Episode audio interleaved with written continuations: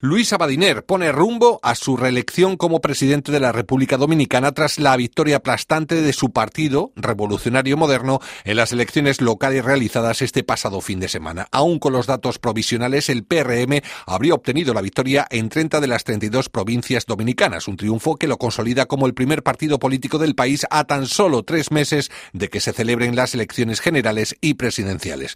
Para el politólogo internacionalista dominicano Luis González, estas serían las claves de la victoria apabullante del PRM en las elecciones locales del país. El gobierno del presidente Luis Abinader y él como persona está bien medido todavía, independientemente del desgaste de cuatro años, llegó al poder en momentos de difíciles para el planeta con la pandemia y aún así él ha mantenido a flote el país, la economía está entre cuarta y quinta de mayor crecimiento en América Latina, en el Caribe somos la potencia turística del Caribe, superando 10.3 millones de turistas, inversión extranjera, alianza público-privada. Creo que esa ha sido la razón. Y segundo, que la oposición desafortunadamente, aunque plantearon que iban una unidad, no hubo tal unidad. Y es todo lo contrario yo creo que está más dividida que nunca. Precisamente, es significativo que los opositores PLD, eh, la Fuerza del Pueblo y el Partido de la Revolución Dominicana, el PRD,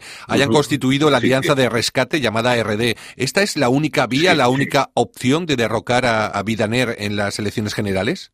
Eh, es que precisamente le decía, ellos han planteado eso, pero eso es semántico, realmente no hay tal unidad. Creo que el presidente Luis Abinader va a ganar en la primera vuelta, aún se unan, aún estén consolidados. ¿Se puede hacer la lectura de que el dominio político del Partido Revolucionario Moderno obedece también al cansancio que pudo ejercer en la ciudadanía esos años seguidos en los que gobernó el Partido de Liberación Dominicano, hoy el mayor partido en la oposición?